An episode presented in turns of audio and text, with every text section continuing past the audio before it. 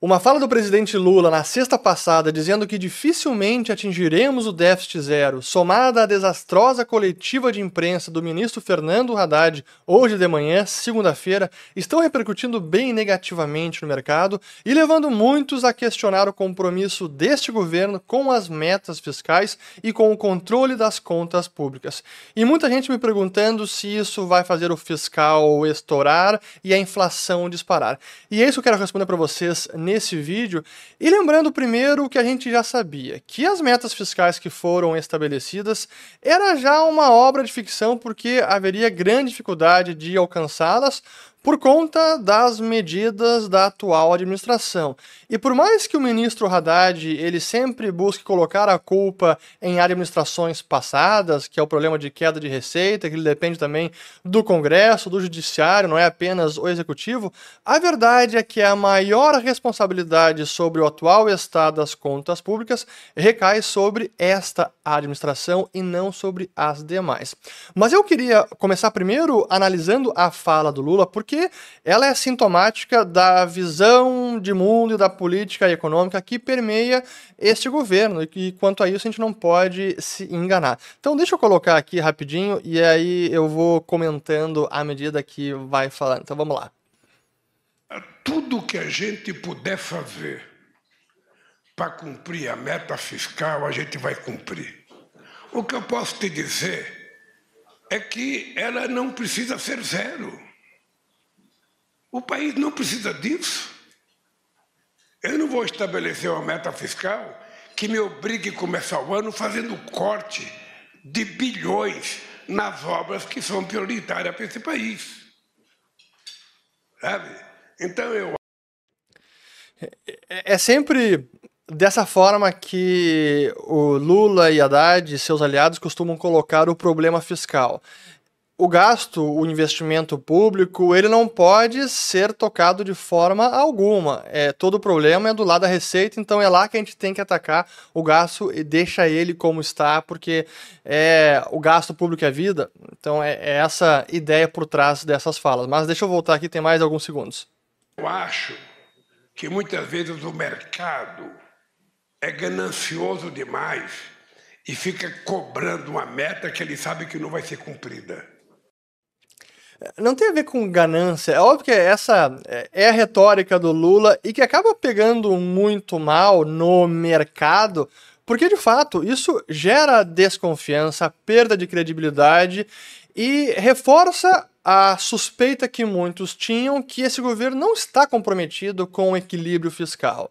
É, essa é a grande questão. E como já falei em vários outros vídeos, o nosso fiscal ele está fragilizado, o nosso endividamento público ele é elevado, não é apenas dívida PIB, é também a nossa dívida que tem um prazo médio muito curto, isso traz pressão sobre as contas públicas. Então não é questão de ganância do mercado, é uma questão de compromisso com a estabilidade macro porque é isso que vai permitir crescimento econômico, prosperidade, diminuição da pobreza e não déficits fiscais descontrolados. Mas voltemos aqui que eu não acabei com o Lula ainda. Vamos lá.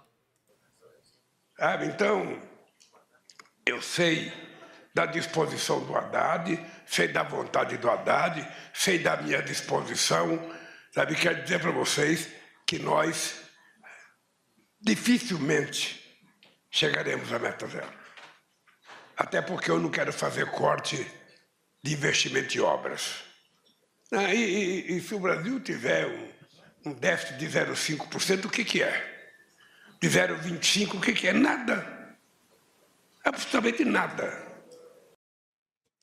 Esse é o problema desse tipo de visão, é que, sim, no único ano esse déficit é extremamente relevante? Não é. O problema é a sinalização da abordagem do governo com relação às contas públicas, porque isso é o indício do que está por vir. Então, é um pouquinho mais agora, ano que vem flexibiliza mais, aí depois revê a meta, e aí quando vê o endividamento subiu muito mais, e todas os indicadores ou todas as variáveis macroeconômicas vão se deteriorando. É o câmbio que vai subir, é a taxa de juros que vai subir, é o capital estrangeiro que não virá mais porque não tem mais confiança que os pilares macroeconômicos serão mantidos. Então, é todos os eventos que são desencadeados por conta do início do descontrole da desconfiança com o fiscal. Esse é o problema. Mas seguimos. Então, nós vamos tomar a decisão correta e nós vamos fazer aquilo que vai ser melhor para o Brasil. Pois bem, então aí foi a fala do Lula. Deixa eu trazer então que efeitos isso geraram no mercado. Bom, logo no dia, nas, nos minutos seguintes, ainda na sexta-feira, o dólar que estava voltando a 9. a 4,94 voltou a subir. A, acabou fechando o dia acima de 5% novamente. E aí, claro, aí vem os aliados de Lula, alguns querendo ajudar, outros que acabam atrapalhando e agravando ainda mais a situação e a preocupação de todo mundo, como por exemplo a Glaze Hoffman, que costuma ir ao Twitter para falar uh, algumas coisas que acho que trazem mais problemas do que o contrário. Então ela disse aqui, eu não vou ler tudo, apenas o trecho que eu destaquei. Fernando Haddad é um grande ministro da Fazenda e tem se empenhado fortemente para cumprir os compromissos de governo e a estabilidade fiscal. Mas, infelizmente, nem tudo depende dele e da equipe econômica, como o crescimento da receita, por exemplo. Entram aqui Congresso Nacional, decisões judiciais, postergações administrativas. Uh, qual é o, o, o ponto nevrálgico aqui? É que todo o controle fiscal, o atingimento das metas fiscais deste governo depende de arrecadação, depende de crescimento de receita tributária. E o pior disso é a forma deste crescimento que eu vou trazer mais para frente depois de uma fala do Haddad. Então, haveria forma de aumentar a receita? Sim, mas aquelas que o governo está perseguindo são as mais difíceis e que não ajudam na economia no médio e longo prazo. Mas voltando para o tweet dela, diz mais o seguinte: ó. Também entra outro grande obstáculo que é a criminosa taxa de juros mantida nas alturas pelo BC de Campos Neto. Bom, ela sempre tem que falar isso, mas enfim. O presidente Lula apenas assumiu que a realidade não permitirá o resultado almejado. E como um ponto importante de credibilidade, falou que a meta terá de ser reavaliada. A verdade é que, assumindo a realidade de que o resultado é difícil, o governo precisa tomar as medidas para alcançar o resultado e não simplesmente jogar a toalha e dizer, oh, realmente a meta não vai dar para alcançar, então vamos rever a meta e vamos ter um, um rombo fiscal maior. É claro que isso só vai gerar perda de credibilidade e piora em todas as variáveis. Mas vamos trazer agora, assim, a, a coletiva do Haddad hoje de manhã. Eu vou colocar apenas alguns poucos segundos, porque ela foi extensa e, em princípio, ninguém sabia para que, que era coletiva de verdade. Até gerou uma apreensão no mercado. Pô, o ministro da, da Fazenda vai falar às 10h30, coletiva convocada, qual é o assunto? Bom, aí primeiro foi para nomear ou uh, divulgar os dois indicados para novas diretorias do Banco Central. Enfim, o mercado meio que não está nem aí para isso agora, porque a grande preocupação e o foco de tensão era, bom, e as falas do Lula? E aí, vão rever o fiscal ou não vão? Então, assim que acabou a fala do Haddad, todas as perguntas foram nessa linha. Bom, e a meta fiscal 2024? Vai ser revista? Não vai ser revista? Qual é o problema? E o Haddad ficou o tempo inteiro uh, evitando entrar no tema crucial. Bom, meta 24 vai ou não vai ser revista? E sempre falando da receita, o problema de erosão da base fiscal e mais uma vez colocando a culpa na herança dos últimos 10 anos dos demais governos e que a arrecadação está caindo por conta desses problemas de eh, mudança da base de cálculo, enfim, colocando a culpa no colo dos outros. E aí, para acabar, fizeram novamente a pergunta e essa foi a resposta dele. Então vamos colocar aqui e depois eu prossigo. Vamos lá. Oi, ministro. Bom dia. Marcela da Reuters. Eu insisto na pergunta dos meus colegas. O governo, então, é, admite mudar a meta fiscal do ano que vem? Sim ou não, ministro? Querida, eu estou falando para você, já falei a terça, quarta vez que eu respondo. Mas o senhor está transversando, ministro. O Ministério da Fazenda, hum. no, nós vamos levar medidas para o governo para que os objetivos do governo sejam alcançados, independentemente desses contratempos é, que foram apurados ao longo do exercício e que tem trazido a erosão da base de cálculo dos tributos federais. Mas precisa validar na política as decisões que vão ser tomadas. Existe, existe uma percepção, Obrigado, ministro, gente. do mercado sobre leniência do Banco Central em relação ao combate Enfim, então aí a fala do Haddad e sempre, essa pergunta foi feita mais de uma vez e ele apenas reiterava o seu compromisso com o equilíbrio fiscal, com metas, mas sobre a meta específica 2024 vai mudar ou vai ser mantida? Isso realmente, como falava, ele estava tergiversando e não respondia.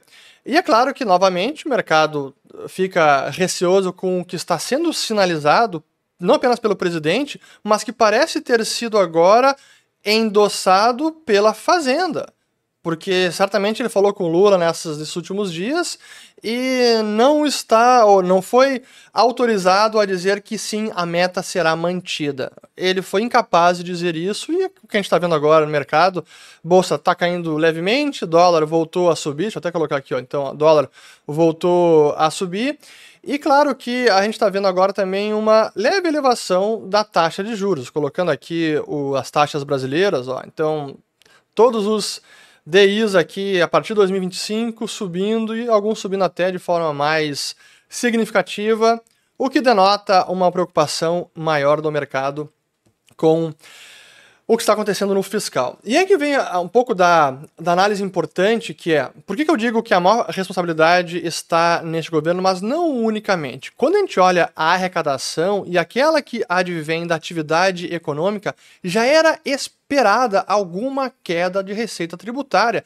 pela própria dinâmica da economia. Se fosse Bolsonaro novamente no poder, também estaríamos vendo uma queda na arrecadação, porque o que aconteceu depois da pandemia, com todos os estímulos e aquela, aquele superaquecimento da economia por alguns meses, gerou um forte crescimento do PIB nominal. Até vou colocar aqui, esse foi um gráfico que a gente utilizou na faz duas semanas que a gente fez uma transmissão para os nossos membros aqui do canal. Quem não é membro, torne-se membro. Eu não vou entrar em todo, toda a profundidade que a gente entrou nessa transmissão, mas eu mostrei apenas os efeitos do PIB nominal. Aqui não é PIB real, PIB nominal, que aqui realmente são transações que ocorrem na economia, e o crescimento ano contra ano. Veja o que aconteceu agora em 2022 quase 17% de aumento.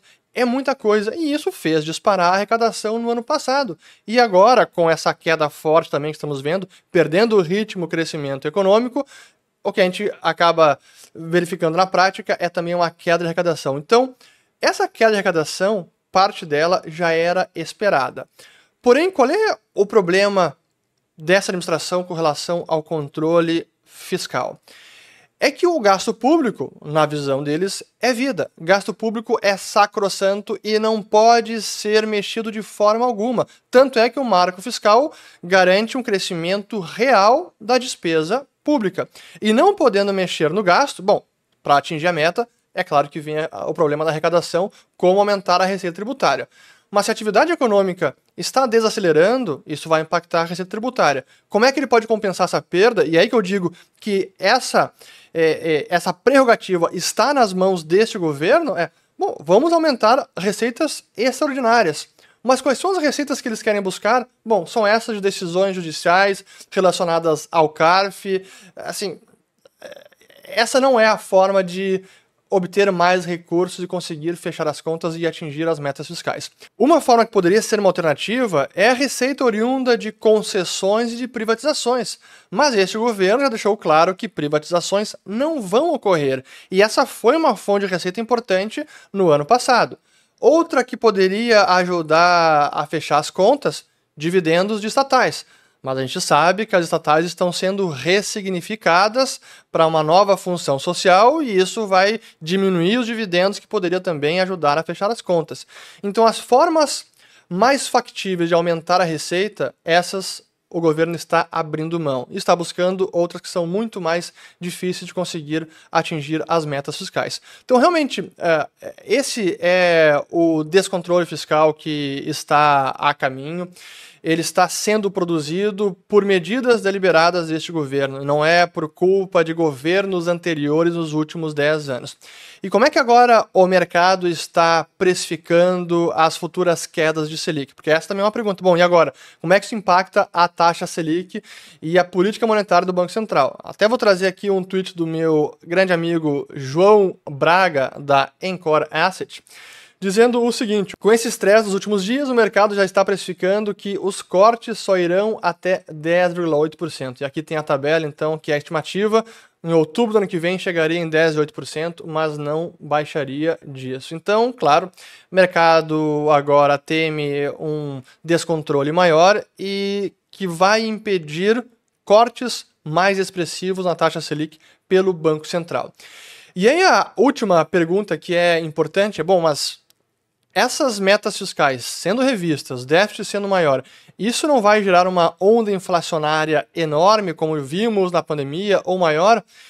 E é que eu trago algum alento porque não necessariamente não no curtíssimo prazo. Depende de outros fatores. Sim, que déficit fiscal é uma pressão inflacionária, mas para ser algo de surto como tivemos em 2021 e 2022, precisa ser uma pressão bem maior, precisaria ser um rombo no déficit bem mais elevado. Então, não é tão simples e a relação entre déficit fiscal e inflação não é tão mecânica. Mas sim que déficits fiscais e fiscal descontrolado é um fator inflacionário e é importante que a gente mantenha as metas, que a gente mantenha o fiscal equilibrado e que reduza o endividamento público. Eu reforço o que foi dito no vídeo anterior, que eu vou colocar o link aqui em cima também. O nosso endividamento sobre o PIB ele já é bastante preocupante porque a nossa dívida tem um prazo médio muito, muito curto. Bom, espero que tenham podido entender um pouco mais sobre a situação fiscal brasileira. Ela, sim, é preocupante e nada do que está acontecendo agora é surpresa porque apenas ilustra o que vimos falando nos últimos meses, que não há um compromisso de fato ou por convicção com o fiscal por parte deste governo, foram mais pressionados pela sociedade, pela opinião pública, pelo Congresso, pelo mercado, a praticar algum controle fiscal, mas contra a vontade ou contra os seus instintos. E o que a gente está vendo agora é justamente isso. Já estamos em outubro de 2023 e já querem rever a meta para 2024, embora Haddad ainda não tenha confessado que essa é a ambição deste governo. Agora sim, fico por aqui. Eu vou colocar mais dois vídeos para vocês sobre esse assunto e volto no próximo. Valeu!